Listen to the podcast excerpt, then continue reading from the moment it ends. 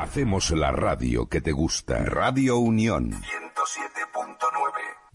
Buenas, buenas para todos. Soy Pablo Veloso. Esto es La Espada de Damocles en una producción para Radio Unión 107.9 de Murcia. Invito, como siempre, a todos los oyentes a que puedan descargarse las aplicaciones que eh, están en el Play Store de Android y también en los repositorios de Apple para poder escuchar la programación completa de Radio Unión a través del teléfono. Uno puede estar por la calle, uno puede estar caminando, haciendo deporte, yendo para el colegio, por hacia un trámite que va a hacer, a encontrarse con la persona amada y qué hace mientras va caminando, escucha Radio Unión. ¿Por qué? Bueno, porque tiene una programación muy variada.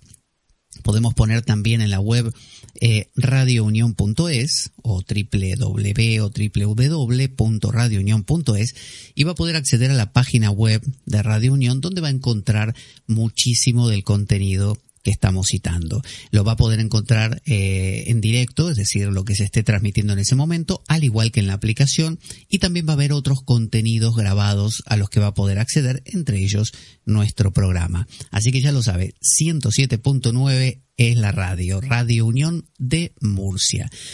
Y bueno, dicho eso, vamos a meternos directamente con nuestro tema de hoy. Nuestro tema de hoy es Alan Watts. Yo mucho, mucho cito a Alan Watts. Este, a lo largo de los años lo he hecho en muchísimos programas porque realmente es una fuente de, de muchas intuiciones, Alan Watts. ¿Quién es este hombre, este Alan Watts? Bueno, Alan Watts se lo voy a contar este, directamente aquí de, de una reseña bibliográfica, biográfica, para que tengamos más certeza. Alan Wilson Watts, por si usted quiere llamarlo por el segundo nombre, eh, nació en Kent el 6 de enero de 1915 en Inglaterra, ¿no?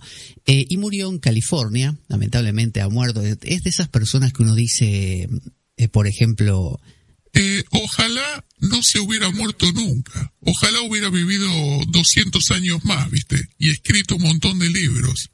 Pero no se puede. La gente tiene ese defecto a veces que es que se muere. Y Alan Watts, bueno, murió joven.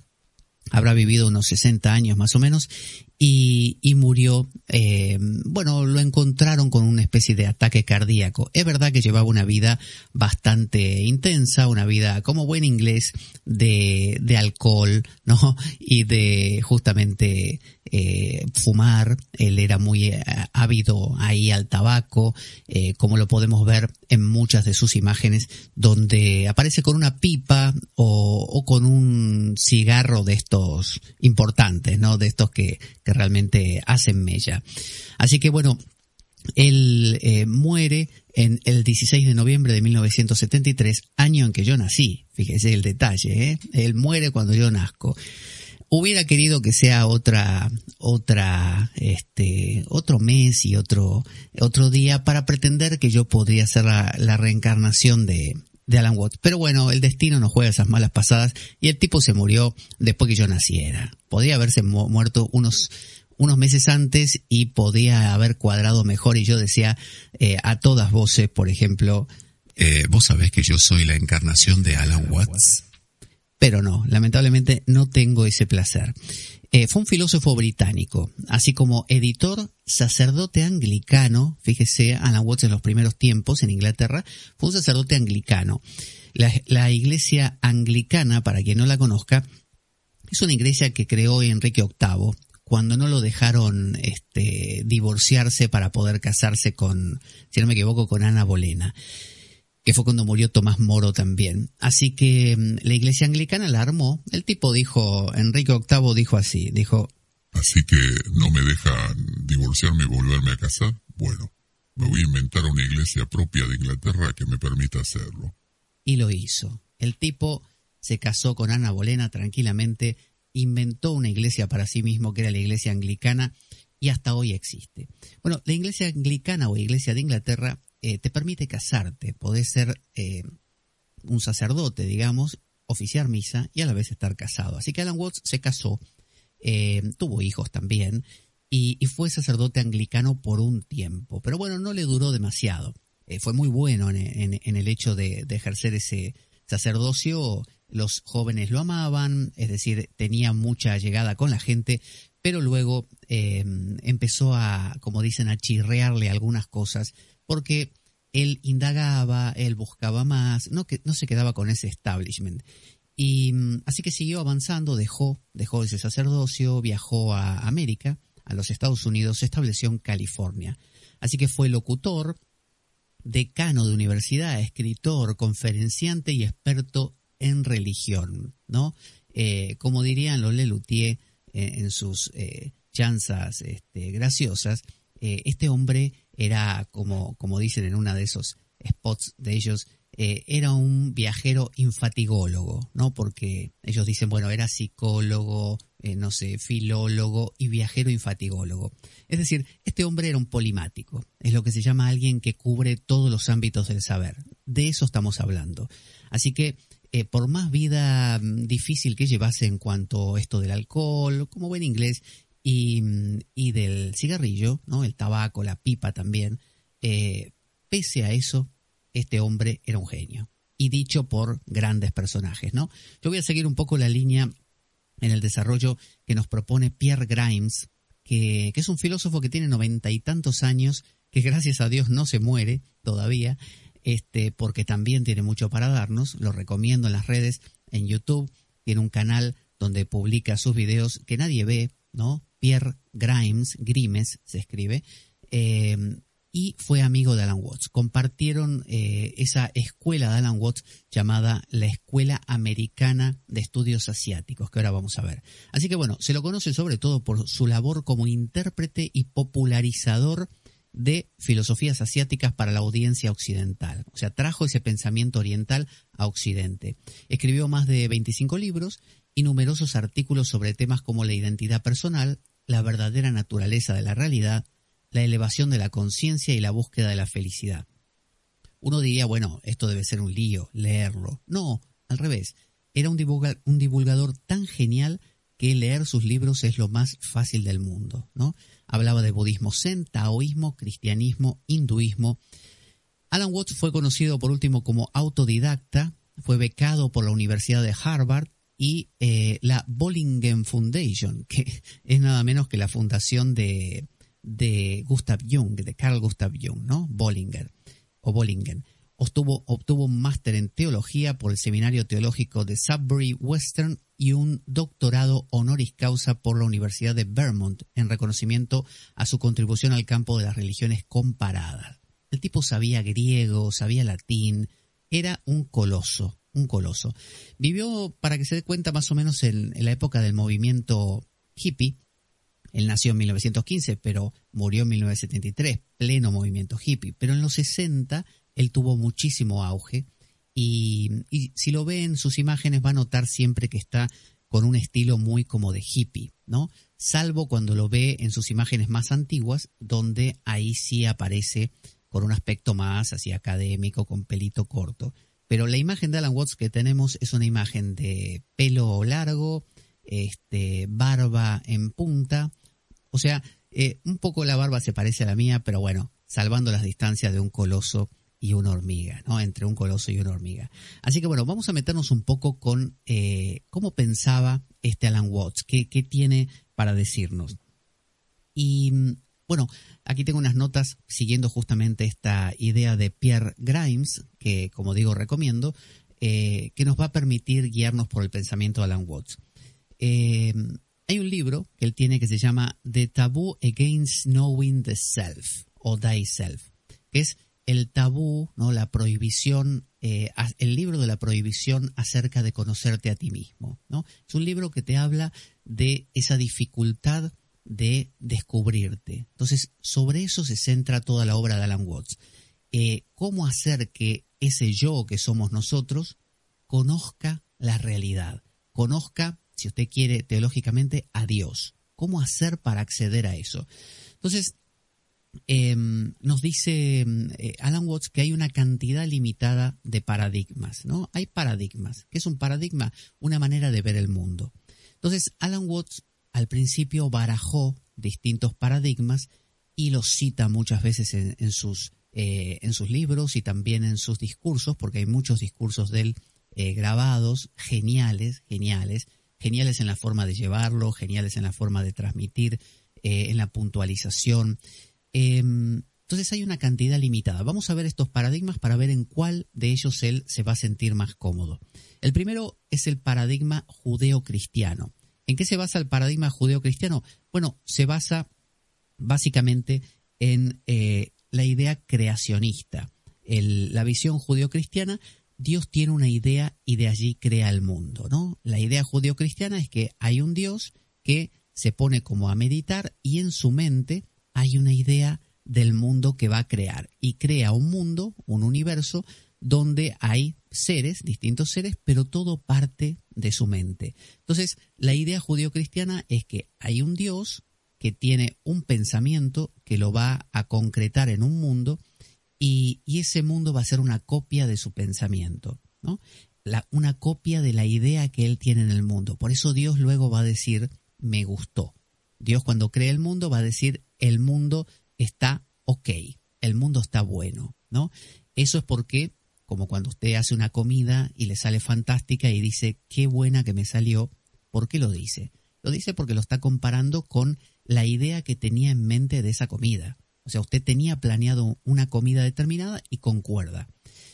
Em, este universo eh, judeocristiano tiene un inicio y tiene un final. Esa es la idea. Ya sabemos que todo comienza en, el judeocristianismo con el Génesis y termina con el Apocalipsis. Y no hay más vuelta. Ahí terminó. Esa es la idea judeocristiana. ¿Dónde podemos encontrar este paradigma muy marcado? En el Timeo de Platón. El Timeo de Platón es uno de los diálogos platónicos donde esto está totalmente representado. Le digo por si usted quiere ir al Timeo y, y darle una repasadita. Luego, siguiente paradigma. Ese es uno de los paradigmas que hay muy habitual, ¿no? Todo el mundo piensa, si soy cristiano, creo que hay un Dios y ese Dios creó el mundo, ¿no es cierto? Segundo paradigma, el paradigma Advaita, ¿no? ¿Qué significa el paradigma Advaita? Es el paradigma no dual, ¿no? La India tiene este pensamiento sobre todo, pero hay otras culturas que también, pensamiento no dual. El universo fenoménico es una ilusión. Para la visión Advaita, solo hay algo que se llama Brahman, ¿no? Brahman. ¿Qué es Brahman? La totalidad, la, el ser, ¿no? El ser verdadero. Es lo único que existe. ¿Y qué es el mundo entonces? Nada, es una ilusión. El mundo en realidad no es real, no es real. Por lo tanto, no lo creamos, ¿no? En el sentido de creer. ¿Qué nos dice esta propuesta Dwaita? No dualista, que es muy habitual hoy en día, que está muy de moda, eh, que, la propone desde la India Ramana Maharshi, Nisargadatta Maharaj, eh, y muchos hoy en día van llevando adelante acá en Occidente esta idea, la idea de que el mundo que vemos es una ilusión, que lo único real es el ser que está de fondo. Fijémonos la diferencia con el paradigma anterior. En el anterior, Dios existe y crea un mundo que también existe de su mente. Las dos cosas existen. Cambio en este paradigma, el mundo no existe. El mundo es irreal. Em, entonces, el universo fenoménico es una ilusión. Si viéramos la realidad, descubriríamos que todo es no dual. Entonces, este modelo nos propone que nos pongamos a pensar, examinemos esta eh, supuesta realidad del mundo para ver qué tan real es. Entonces, miraríamos a nuestro yo, por ejemplo, entre otras cosas, y si lo miramos con cuidado descubriríamos que no es real, que nuestro yo no tiene poder para hacer todo lo que dice. Queremos, eh, no sé, hacer una dieta y la rompemos. Queremos ir al gimnasio y abandonamos o, no lo empezamos. Entonces vemos cómo este modelo es un modelo eh, que nos pide escrutinar, examinar, discernir constantemente, viveka dirían los hindúes, discernir qué es lo real en el mundo y qué no, hasta que descubramos que lo único real es Brahman. Entonces, en este modelo no hay ninguna relación entre Brahman, la energía del universo, y el universo. El universo es totalmente ilusorio. Entonces, no puede haber relación entre algo que es verdadero y algo que no. El ejemplo más clásico que dan los hindúes es de la serpiente y la cuerda. Uno va caminando de repente y se encuentra con una serpiente, ¿no? y dice, ay, qué miedo, una serpiente en el suelo, ¿no? Va por la calle y dice, ¡ay, qué miedo, una serpiente! Por ejemplo. Y cuando mira con más cuidado, ¿qué descubre? Nada. Era una cuerdita que había dejado alguien ahí tirada y parecía una serpiente porque ya el sol estaba escondiéndose por el horizonte y ya no se veía tan claramente eh, el suelo. Entonces, ¿la serpiente estuvo ahí alguna vez? No, diría alguien, fue solamente una ilusión mía. Bueno, de la misma manera este paradigma nos propone que nuestro yo, nuestros pensamientos, todo eso que nos parece tan real no lo es. Así que este es el segundo paradigma. Vamos a ir al tercero. Tercer paradigma. Aquí vamos a ir. Eh, el paradigma del Big Bang tenemos. Paradigma del Big Bang. Eh, ahí Big Bang es la idea de la ciencia. ¿Cuál es la idea de la ciencia? Bueno, hubo un estallido inicial y de ese estallido inicial eh, se expande todo lo que existe. Entre otras cosas, también se expande algo llamado el espacio, el espacio y el tiempo. El espacio y el tiempo son los dos elementos que nacen a partir de ese Big Bang. Es decir, explota una cosa original, antes de eso no hay tiempo y no hay espacio, y a usted le parecerá esto una locura, pero bueno, es lo que dice la ciencia actual. Eh, el tiempo y el espacio eh, obviamente provienen de los objetos. O sea, si usted, si usted está en una habitación y, y no hay, no, digamos, usted está en el espacio vacío, en un lugar vacío, vacío de cosas. No hay nada, nada, nada. Ni suelo, ni techo, ni paredes, ni nada. Usted no puede saber si está vertical, horizontal, si está girando en círculos, ¿no? Eh, no lo sabe. ¿Por qué? Porque no hay otra cosa con que compararse. Ahora, si hubiera al lado suyo una persona, usted sabría si respecto a esa persona usted está girando o no. Quizá le ha pasado estar en una estación de tren y que un tren empieza a avanzar y usted no sabe si es el suyo o el otro. ¿No le ha pasado? Que no sabe si su tren es el que arrancó o en realidad es el otro. Hasta que después de unos momentos uno se da cuenta que el propio tren estaba quieto y el que se estaba moviendo era el otro. Es decir, necesitamos de un otro para saber que nos movemos. Necesitamos de señaladores para saber que estamos avanzando en el tiempo. Entonces nos gusta que nos den premios, que nos digan usted tiene ahora el cinturón negro, usted alcanzó la medalla de plata, y de esa manera uno sabe cuánto tiempo pasó que estoy en esto y cuánto tiempo me falta para llegar a la supuesta meta. Entonces tenemos esta idea de tiempo y espacio que se crea a partir del Big Bang. Entonces, en esta concepción del Big Bang, que, la sostiene, entre otras cosas, Stephen Hawking, por ejemplo, el famoso eh, astrofísico Stephen Hawking, que ha muerto ahora, eh, él decía que eh, todo el universo era una expansión, en su famoso libro La historia del tiempo, todo el universo era una expansión de ese punto original. Por lo tanto, todo está desplegado, cada, cada célula suya proviene de ese Big Bang cada célula suya es tan antigua como el universo mismo. ¿no? Es una célula está dando vueltas, no como célula, sino como átomos, desde el principio de los tiempos. O sea que usted y yo estamos constituidos, o somos, si usted quiere, tan antiguos como este Big Bang. ¿no? Antes del Big Bang no había tiempo y espacio, quedémonos con eso. Em, así que todo lo que aparece es un artefacto y en, esta, en este paradigma las matemáticas son inventadas. O sea, nosotros, los seres humanos, que aparecemos, como tantas cosas que aparecen con este Big Bang, un día nos ponemos a pensar y decimos, mm, ¿y si inventamos algo para poder medir bien las cosas y le llamamos centímetro y un poquito más grande le llamamos metro? Y así empezamos a crear los números, las matemáticas, y las matemáticas sirven como una herramienta para medir todo lo que existe. Esta es la visión eh, de Stephen Hawking, un mundo donde todo es un artefacto, todo son cosas eh, creadas por esa expansión de, tiempo y espacio y con los números podemos medir todo esto. Ahora, tenemos un modelo más que se llama el modelo matemático. El modelo matemático está expuesto por eh, Penrose, Roger que trabajó con Stephen Hawking, Roger Penrose. Roger Penrose, em, aunque tenga ese nombre, así que Penrose.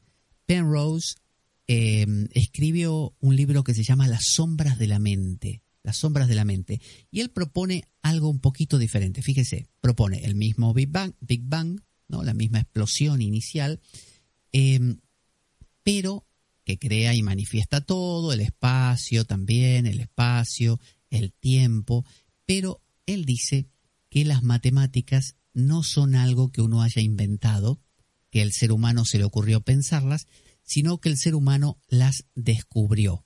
De repente levantó una piedra y ahí encontró a las matemáticas. Y desde que encontró las matemáticas empezó a poder medir todas las cosas. Entonces, usted dirá, bueno, ¿qué diferencia hay entre inventar las matemáticas y descubrirlas?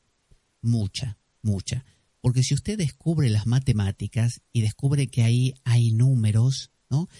Empieza a darse cuenta que estos números son algo que ya existen en la naturaleza. No es que usted eh, mira una manzana, después mira una segunda manzana y dice, bueno, le podríamos llamar dos, dos manzanas. No, uno dice, es como una intuición. Uno ve una manzana, cuando ve la segunda dice, ¡Ah! dos, ¿no?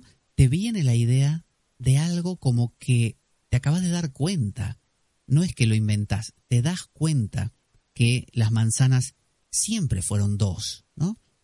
Y así con los demás números, y eso nos va a hacer pensar en un modelo que nos habla de que hay una especie de perfección ajena al universo que es el origen de toda la perfección que vemos en el universo. Entonces, Roger Penrose nos va a hablar de lo que luego Platón llamará el mundo de las formas, el mundo de las formas. Es decir, nos va a decir, a diferencia de Stephen Hawking, que eh, todo lo que vemos aquí como perfección, oh, mira las nubes qué bonitas, mira la montaña, en realidad esa perfección ya preexiste, está siguiendo un modelo, un modelo que la naturaleza misma va replicando, ¿no? Un modelo que si lo estudiamos tiene sentido y podemos aprender mucho de él.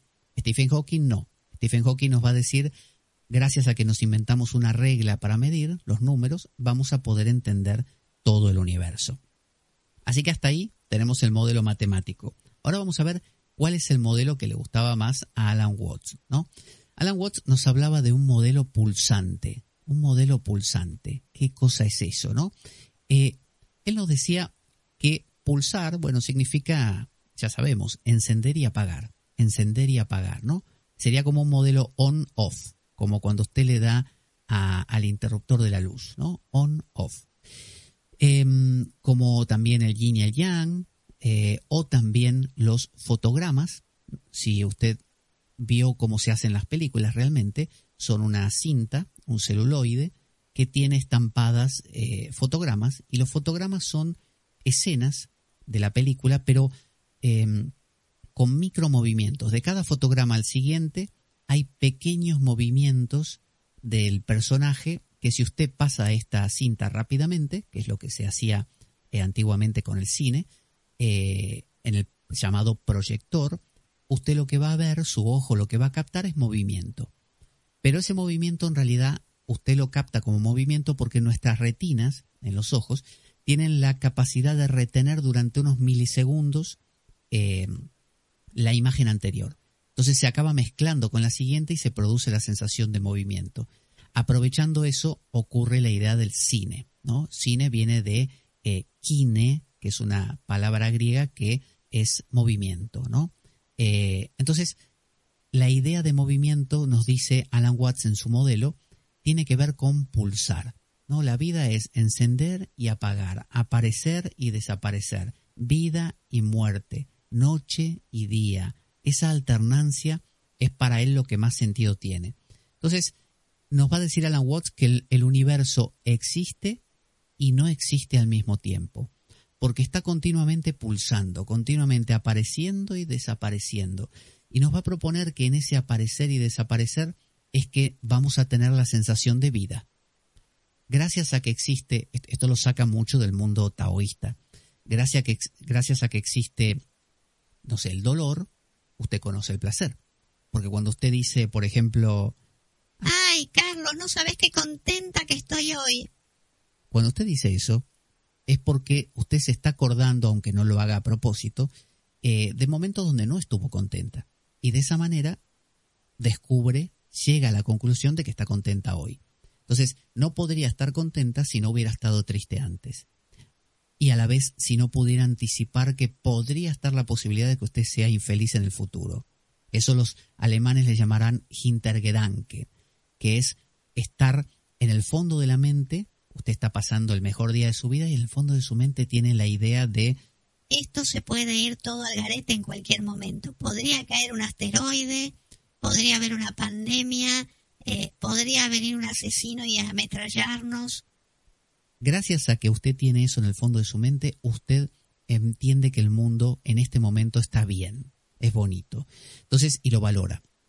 Es decir, gracias al off, al apagado, es que usted destaca el on, el on, perdón, y lo, y lo valora. Entonces, esta idea de cine, esta idea de movimiento, esta idea de vida que transcurre, de cosa que va bien, proviene de la alternancia continua con muchos off, muchos apagados.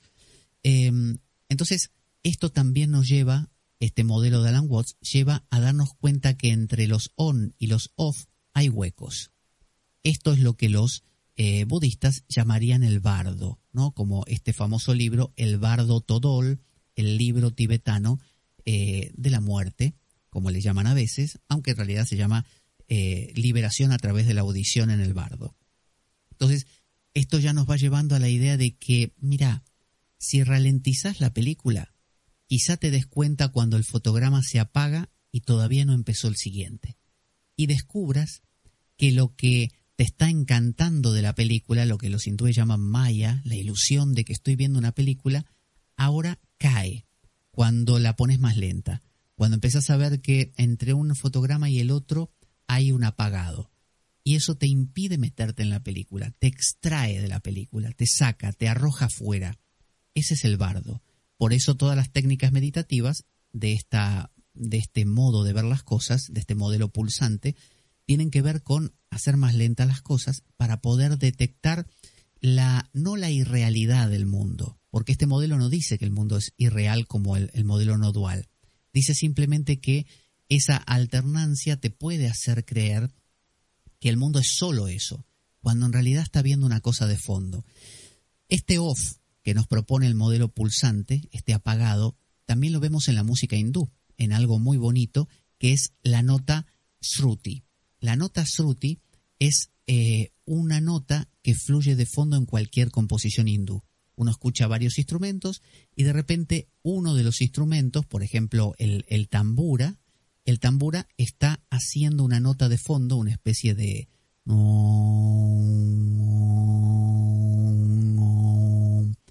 Aunque haya muchísimos otros instrumentos tocando otras cosas.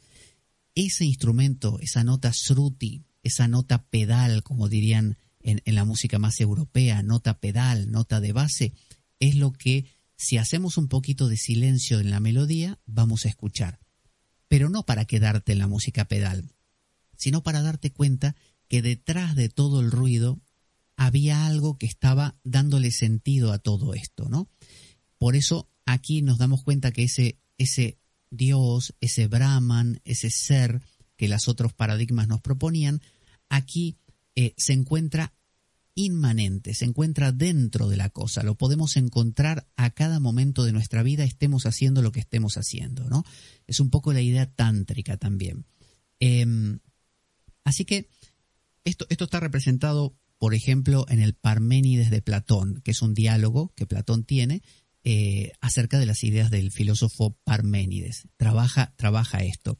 Entonces, cuando, cuando uno, como ser humano, empieza a buscar a, a esa paz absoluta, llamémosle Dios, ¿no? a la totalidad, al ser, descubrimos que queremos encontrarlo, pero no podemos. Algo pasa. A todos nosotros nos pasa esto, y Alan Watts lo vio, dijo, me doy cuenta que el problema del ser humano es que yo intento alcanzar a Dios infructuosamente. O sea, quiero paz no la consigo. Quiero felicidad no la consigo. Quiero estabilidad mental, no la consigo. Algo acá no está funcionando bien. nos proponía eh, Alan Watts. Siguiendo este paradigma, entonces, muy también heracliteano, con esto del, muy taoísta, con esto del movimiento, eh, y descubro entonces al, querer buscar a ese Dios que no solamente yo lo busco, sino que hay otros que lo están buscando igual de infructuoso que yo. O sea, descubro otras personas que están intentando hacer lo mismo que yo sin ningún resultado. Y ese normalmente es el punto de partida de Alan Watts. Alan Watts nos va a decir, constantemente estamos buscando el estado de equilibrio y constantemente no lo encontramos. Algo pasa aquí, ¿no? Eh, me siento pequeño, yo me siento pequeño, me siento alienado, me siento excluido de, de esa posibilidad, me siento pequeñito, insignificante, en última instancia me siento mal, ¿no? Entonces no estoy bien y todas las demás personas están en mi misma situación.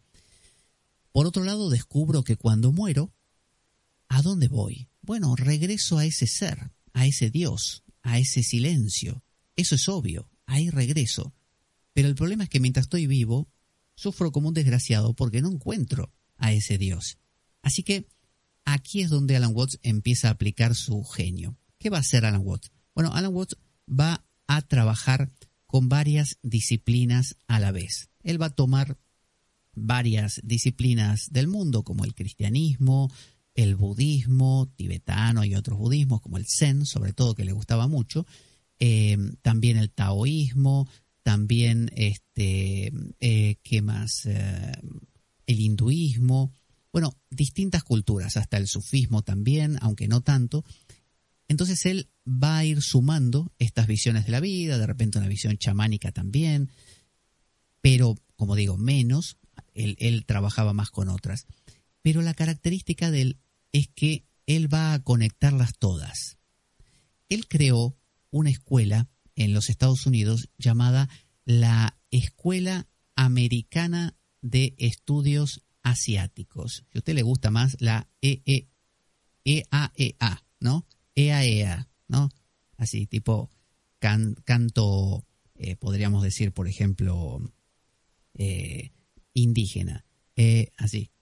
Ea, ea, ea, ea, ea, ea. Esa era la escuela. La EAEA. Bueno, fuera de esta broma, en realidad era una escuela de estudios asiáticos. ¿Qué hizo él?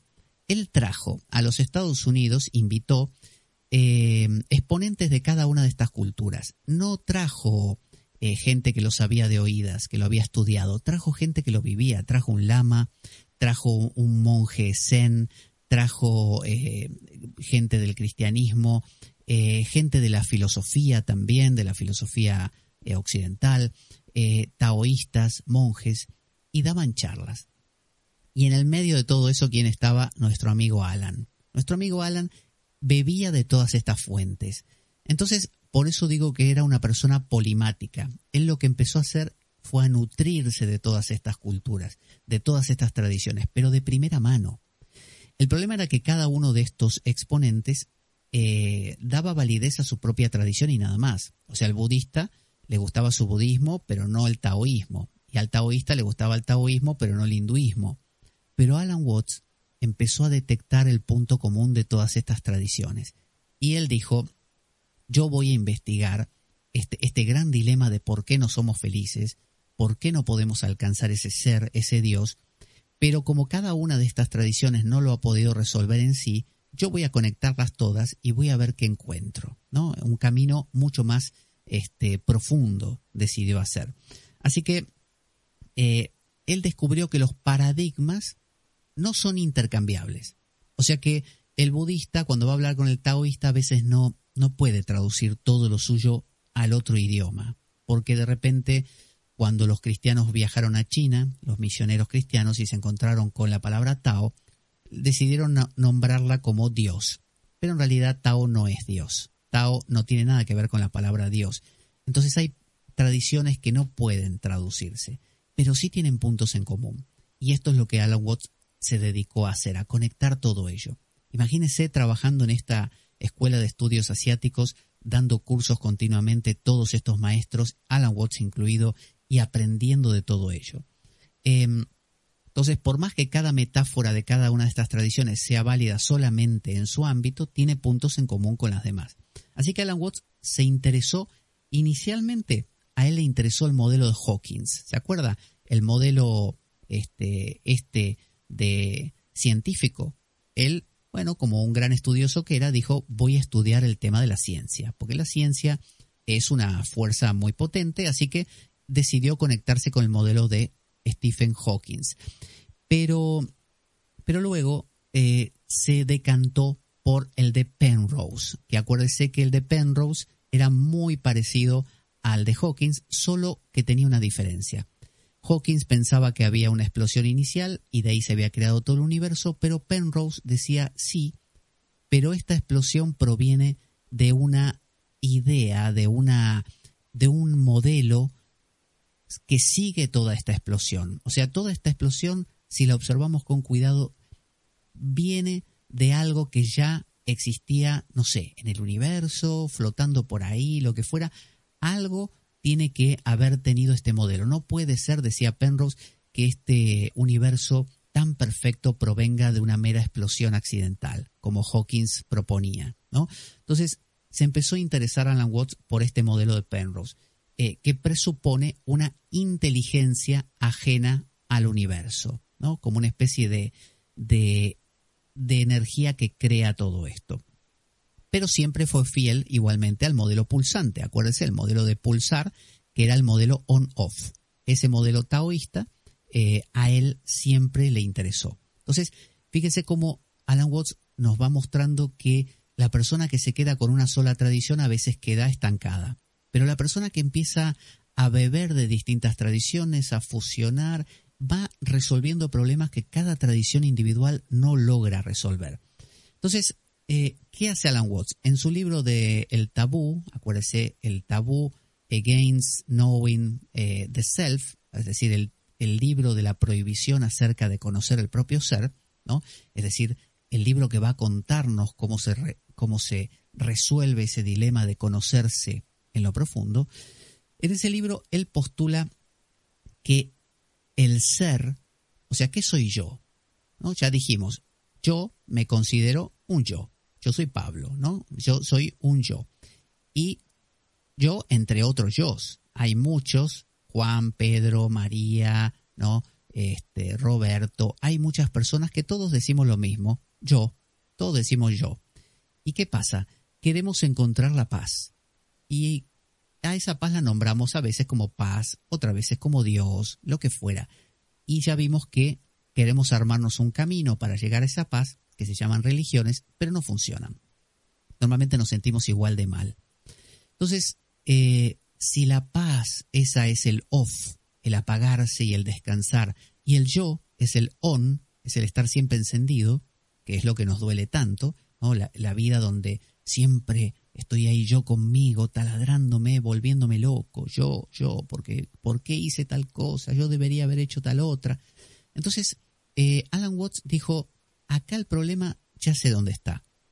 Si yo me creo que yo soy yo, ¿no? Y solo yo, y que tengo que alcanzar la paz, la razón por la que nunca voy a alcanzar la paz es porque en realidad la paz y yo somos un mismo proceso, somos dos caras de la misma moneda. Por eso no puedo alcanzar. Es como si un lado de la moneda quisiera alcanzar el otro. Sería una imposibilidad, porque ya es el otro lado también. Entonces, él dijo, vamos a hacer una cosa, vamos a definir eh, al ser de otra manera. En lugar de yo considerarme Alan Watts, Alan Watts, una pequeña partecita intentando alcanzar la totalidad, me voy a denominar a mí mismo como este yo nuevo va a ser la suma de Alan Watts más la totalidad, ¿no? Más todo lo demás, más todo lo demás. Entonces, cuando me defino de esa manera, yo y lo demás somos una sola cosa, ahí ya se acaba el problema, porque ahí la búsqueda ya no tiene sentido. Todo ese intento de alcanzar la paz ya cae por sí mismo porque ya no se trata ahora de alcanzar la paz. Me he dado cuenta que también soy la paz, ¿no? Ahora vendrá luego el problema de por qué no la siento entonces. Porque usted me dirá, por ejemplo... Eh, Sí, todo muy bonito, pero si no, no buscamos más la paz, no la buscamos, porque lo somos. Pero ¿y por qué yo no me siento inquieto y, e intranquilo? ¿No? Eh, ¿Por qué me enfado? Si yo, yo quiero estar en paz. Bueno, ese es el tema que vendrá después. Así que fijémonos cómo resolvió la cuestión. Yo no alcanzo nunca la paz. ¿Por qué no alcanzo nunca la paz? Porque soy esa paz. Esa paz es, lo, es la nota sruti que hablábamos de la India, es lo que siempre está fluyendo por debajo mío. Por lo tanto, no lo puedo alcanzar, no se puede lograr. No se puede alcanzar eso. Mi yo no lo puede alcanzar. Mi yo ya lo es, ya lo es. Bien. Entonces, em, él postula un ser como interdependencia de opuestos, ¿no? No, no ya, no son eh, opuestos en el sentido de uno contra el otro, porque un lado de la moneda no está contra la otra, o sea, no está enfrentada, maldito el otro lado, no, no, no, son simplemente eh, una división de la totalidad de la moneda en dos. Entonces, de la misma manera, ahora usted, cuando ve a otra persona, no dice, yo soy yo y la otra persona es la otra persona. No, usted descubre que hay una interdependencia, que usted ya no es eh, alguien en el entorno, sino que usted es con el entorno. ¿Qué quiere decir esto? Que hasta este momento usted veía, por ejemplo, no sé, los árboles y decía, yo soy un ser ajeno a los árboles. Por lo tanto, voy a destruir el bosque talándolo, cortando los árboles, porque me da la gana. Conclusión, usted después se muere porque no puede respirar. Es, esta conclusión es normalmente hija de una visión del mundo, por ejemplo, judeocristiana, donde acuérdese que había un Dios que tenía una idea y con esa idea creaba el mundo, ¿no es cierto? Al crear el mundo, ese mundo es el mundo creado por Dios para que nosotros lo disfrutemos. Entonces podemos destruirlo todo lo que queramos porque somos los dioses del mundo. De hecho, Dios le dijo a Adán, ahí tienes los animales para que reines sobre ellos y sobre todo lo que te lo que he creado para ti. Entonces, la visión judeo-cristiana suele crear esta idea. Por eso nos sentimos como ajenos al mundo. Sentimos que estamos, eh, que, hemos caído al mundo. Alan Watts decía que los niños occidentales le preguntan a las madres, mamá, ¿cómo he llegado eh, aquí? Mientras que un niño chino, que es más taoísta, más de este paradigma pulsante, le pregunta a la mamá, mamá, ¿cómo, cómo surgí? Es decir, en el paradigma eh, pulsante, nosotros no entramos al mundo, sino que emergemos, como por ejemplo del suelo emerge una plantita. Uno no dice, la plantita no dice, ¿cómo llegué aquí? ¿De qué planeta vine? No, emergiste de la tierra, de una semilla, ¿no? De la misma manera, un ser emerge de la vida, es, es interdependiente.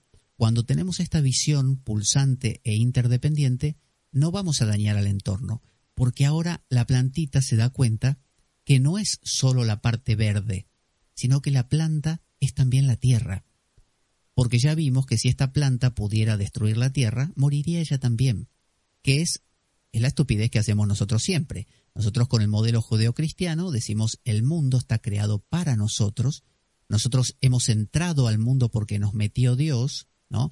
Estoy hablando de una visión judeocristiana muy superficial, ¿eh? la, la, la, masiva, la más habitual.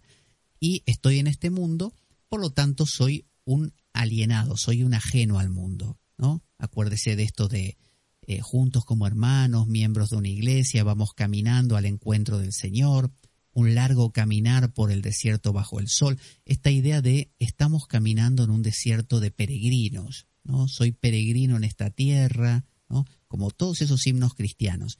Por lo tanto, el mundo se convierte en algo que es una idea muy neoplatónica, algo a, mm, a, trascender, porque tengo que volver a mi patria, tengo que volver a ese Dios.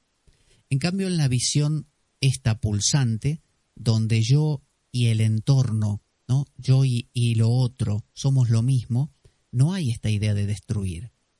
No hay, no surge. Hay una idea de comunidad, de comulgar. Entonces, yo dice Alan Watts, me voy a definir a partir de ahora como yo y el medio. O sea, ya no existo yo solo, soy yo y el medio. Yo más el medio es mi verdadero ser. ¿Qué es el medio? El medio es la gente, los perros, las casas, los coches, los árboles, todo eso soy yo. Porque si alguna de esas cosas cambia, yo cambio. Entonces, fíjese qué diferente, es una visión, hoy se diría en la psicología sistémica, donde uno empieza a darse cuenta que cada miembro de la familia afecta a todos los demás, que no existo yo como individuo aparte. Y esa era la razón por la que yo no podía alcanzar a Dios. Es porque yo jamás existí como un yo separado. Yo siempre fui el entorno. Y es tan tonto como que eh, mi mano quiera alcanzar mi cabeza. Ah, y la mano dice, ojalá yo pueda llegar a ser cabeza. No, ya eres el organismo entero. La cabeza está contenida en ese organismo. No necesitas ser la cabeza porque ya en algún sentido lo eres. Entonces, esta es la visión que él postula y sobre la cual va a trabajar para eh, llevarnos poco a poco a esa realización, a esa comprensión del, del ser, ¿no? Entonces, eh, el on de la vida, ya dijimos, el on del on-off, el on es el, el ente, es cuando en algún momento la plantita dice plantita, y el off es lo demás, la tierra, el sol, y la plantita ahora se da cuenta que no es solo el on, que no es solamente yo, plantita. Ahora dice, plantita es equivalente a plantita más sol, más tierra, más gente, más animales, más hormiguitas, todo es plantita. Eso le aseguro que le cambia la vida. ¿no? Esta es la idea que empezó a trabajar Alan Watts. Entonces, eh, el problema de esto surge como en el modelo judeocristiano o como en el modelo eh, también eh, no dualista, donde intentamos a toda costa destruir la ilusión y quedarnos solamente con un lado. Ese es el problema. Querer quedarse con un solo lado. Si yo quiero quedarme con el lado Dios, el lado paz, el lado amor y deshacerme de mí, estoy en problemas, porque no me puedo deshacer de mí. Em, si quiero traer para mí, para mi yo, todo lo demás y volverme yo importante, tampoco puedo, porque todo es una comunión de cosas, Esa idea de interrelación. Esto nos va a proponer Alan Watts y nos va a resolver entonces el dilema de por qué yo no puedo alcanzar la felicidad. Porque tú como cosa aparte no existes. O sea, existes pero como comunión. A diferencia del Vedanta Dvaita. El Vedanta Dvaita ya vimos que decía que el yo no existe. El, el Vedanta no dualista lo soluciona diciendo, ese yo, plantita, plantita no existe. Entonces se acaba el problema. Pero es un poco como arrojar al niño junto con el agua de la bañera. O que me duela la cabeza y me la corto. ¿no? Entonces, eh, lo que propone Alan Watts es un modelo donde eh, yo todavía estoy ahí. Porque el hecho es que sigo ahí. Fijémonos que en los modelos no dualistas, donde se supone que tengo que trascender al yo y deshacerme del yo, vemos a esos maestros no dualistas y tienen un yo a veces grande como una casa. Y, ya lo decía Plotino, ¿no? Un gran no dualista, Plotino, de, los primeros siglos cristianos, decía, eh, yo no sé por qué, pero una vez que estoy en ese estado supremo, de alguna manera bajo otra vez. Y no sé por qué pasa esto. ¿Por qué caigo otra vez a la tierra? Es decir, ¿por qué vuelvo a ser yo? Si yo se suponía que me había fundido en Dios, en la totalidad. Bueno, hay una especie de, de yo que quiere volver a aparecer constantemente. Hay una especie de volver a, a ser Pablo constantemente. La vida quiere que yo sea Pablo. La vida quiere que una y otra vez haga lo que haga, aterrice. Entonces, eh, Alan Watts nos decía, em, los Upanishads, por ejemplo, eh, nos dicen ese famoso dicho, los Upanishads son unos textos hindúes, nos dicen el famoso Tat Tuam Asi. Tat Tuam Asi. ¿Qué significa? Tú eres aquello, ¿no? Pero Alan Watts lo va a traducir, lo va a cambiar por tú eres eso, ¿no? Eh, ¿qué, cuál es la diferencia? Dirá usted, eso y aquello tampoco es una gran diferencia, es una T, nada más. si le pone la T después de la S, se convierte en esto o, en aquello. Em, bueno, él dice, tú eres eso, eso que está ahí cerca. Es decir, cuando nos habla de esta idea de comunión, de los dos lados de la moneda, es como si le dijera a uno de los lados de la moneda, tú eres eso, lo que está del otro lado, no aquello. lo que está allá lejos. No hay que ir a buscarlo allá lejos. Es eso. Es ese perro, es ese vecino, es ese coche, es ese problema, es ese dolor de muelas. Todo eso eres tú. Entonces, te está diciendo, antes nosotros decíamos, yo soy diferente de eso. Ahora creamos una idea conjunta de yo soy eso. ¿Qué soy yo? Eso también, y eso, y eso. ¿No?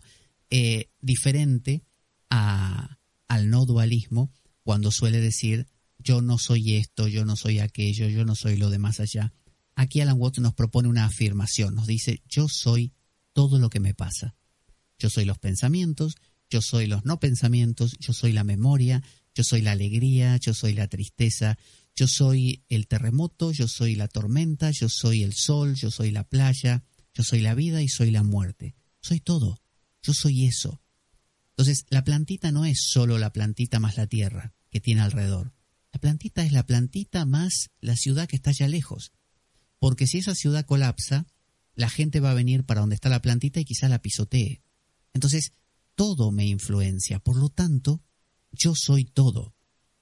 Esa es la idea, Eh, por eso, cualquier cosa, recordemos, que haga hincapié en yo, solamente yo quiero llegar a Dios, yo quiero agradarlo, yo quiero la paz, yo no va a funcionar. Siempre es yo con el otro, con el entorno. Em, entonces, la única forma de pensar en eso, es decir, en, en, en esa totalidad que me rodea, que la plantita piense en términos de eh, la ciudad que está cerca, el sol, ¿cómo es? Bueno, es algo inabarcable. ¿Cómo la plantita va a pensar en, en todo lo que le rodea? ¿Cómo va la plantita va a entender, no sé, una torre eh, de, de 5G? ¿Cómo la va a entender? No la puede entender. Entonces, ¿qué hace la plantita? Metáforas, analogías.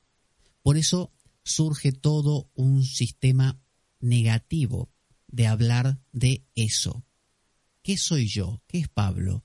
Bueno, yo soy todo lo que existe y empiezo a hablar en metáforas. Soy eh, la, profundidad infinita, soy la trascendencia o el brillo de la luz eh, que nadie puede conocer, porque me doy cuenta que yo no podría abarcar todo lo que soy. Entonces empiezo a poner nombres así como la, la, tiniebla brillante, paradójicos, ¿no? Como el sonido insonoro, ese tipo de cosas. Entonces, eh, porque el tema es este, la plantita, si quisiera pensar todo lo que le rodea, tendría que estar afuera de todo eso, pero no está. Es como si yo le dijera a usted, em, ¿cómo es su familia? Y usted me va a dar su opinión desde usted que está dentro de la familia. Pero si le digo, no, no, no, cuéntame, pero fríamente, así como si lo miraras, como, como lo vería otra persona, y me va a decir, me vas a decir, no puedo, no puedo, porque sabes qué, yo soy parte de la familia y cada opinión que yo te dé va a estar matizada por mi eh, manera de ser. Por lo tanto, no voy a poder opinar de mi familia porque soy mi familia. ¿no? Y ahí tenemos el ejemplo claro. Llevémoslo eso a todo. Si yo, imagínese que yo le hago esta pregunta. ¿Puede usted convertirse en su familia? Y usted me va a responder así. Eh, yo ya soy mi familia. Sí, ya sé, pero ¿podés convertirte, podés alcanzarla a tu familia y llegar a, a lograrla? No, ¿cómo voy a lograr lo que ya soy? Bueno, eso extrapolémoslo a todo. A Dios, por ejemplo. ¿Puedo alcanzar a Dios? No, ya lo soy. ¿Puedo alcanzar la vida y la muerte? No, ya la soy. ¿No? Ya los soy. Entonces, eso era lo que nos propone Alan Watts. Ese eso subyace al entendimiento. Es decir, eso, ¿no? Yo soy eso. ¿Qué es eso? La familia, por ejemplo. Yo soy la familia. Subyace a mi entendimiento, no la puedo comprender, porque para comprenderla tendría que estar afuera de mi familia. Y usted dirá, bueno, sí, yo estoy afuera de la familia del vecino. No, no está afuera, porque eh, lo que haga la familia del vecino a usted también lo afecta. Por lo tanto, esa familia también es usted. Y bueno, estoy fuera de los chinos, yo no soy los chinos. Sí, pero lo que haga China te afecta. Por lo tanto, también sos China. Entonces, nunca nadie está fuera como para poder ver todo desde fuera y decir esto es así. Por lo tanto, cuando hablamos de eso, siempre tenemos que hablar con metáforas porque se nos escapa. ¿no? Es como hablar y decir, bueno, es aquello que vaya a saber lo que es, ¿no? Entonces, em, en los en los 70 em, se, centró en el, en el modelo de Penrose. En los 70, Alan Watts dijo, genial, hasta aquí llegamos con esto, me encantó esto de que no estoy fuera de nada. Fíjese qué gran diferencia, porque si, si uno se centra en el modelo no dualista, va a pensar que tiene que deshacerse de los pensamientos, esto no es mío, eh, yo no hago nada, el yo no existe, Pablo Veloso no existe, ¿no? Eh, y usted lo que está haciendo es irse, ¿no? Está desapareciendo, ¿no? Ese es el modelo no dualista, desaparecer, borrar lo que está. Em, en el modelo judeo-cristiano lo mismo, Dios nos metió en el mundo, tenemos que volver a Él. El mundo es malo, en algún sentido, por lo tanto tenemos que evitar la tentación para regresar. Em, en el modelo de Hawkins, de Stephen Hawking, el mundo es un mundo, es un artefacto, es un mundo estúpido, es decir, es un gran reloj suizo, con una perfección pero frío, Por lo tanto nos sentimos también como ajenos a ese mundo, como que estoy aquí, pero ¿qué hago con esto? Lo rompo todo, qué sé yo. Eh, entonces, a él le gusta este modelo de, eh, de taoísta porque te cambia la cabeza. Cuando empezás a ver que todo lo demás es vos mismo, ya no hay una agresión hacia el mundo, porque el mundo es uno mismo que es lo que dicen los Upanishads. Tatuamasi, tú eres eso, eso que estás viendo eres tú, eres tú. En realidad el neti neti que usan los, los upanishadicos tiene que ver con eh, una especie de no soy solo esto, no soy solo mi familia, no soy solo mi pareja, no soy solo mi perro, soy todos los perros que existen, ¿no? Porque todo me va a afectar. Ahí es cuando uno dice tatuamasi, tú eres aquello, o Aham Brahmasmi, yo soy Brahman, soy todo lo que existe.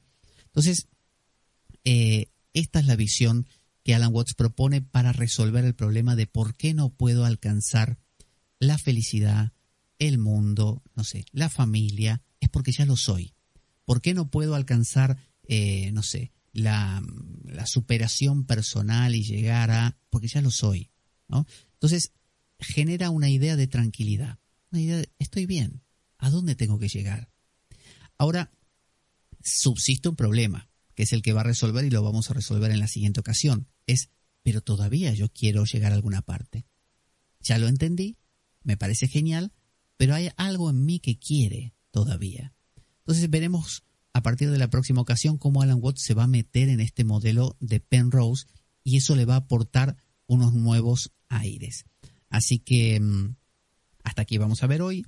Le recuerdo la, página que puede visitar de Radio Unión es radiounión.es. Usted pone en el navegador radiounión.es, le sale el enlace, usted entra y tiene toda la programación, puede visitar las pestañas, puede encontrar la propia también de la espada de Damocles, eh, los programas que están grabados, eh, puede, puede hacer de todo, puede descargarse las aplicaciones con los enlaces del, del Play Store, puede a través de esas aplicaciones seguir la programación de la radio por la calle, en su coche, en lo que sea, ¿no? Siempre atendiendo a lo que está conduciendo con el coche, pero disfrutando de buena música, de deportes, de mm, también de programas culturales, de todo, tenemos de todo por ahí. Así que bueno, sin más, vamos a ir a nuestro jingle de despedida justamente de Radio Unión y nos encontramos en la siguiente ocasión donde ahí sí nos vamos a meter de lleno en cómo soluciona Alan Watts el tema de, eh, de nuestro yo, que sigue pese a todo queriendo algo ahí. ¿Qué hacemos con eso? Ahí va. Hacemos la radio que te gusta. Radio Unión. 107.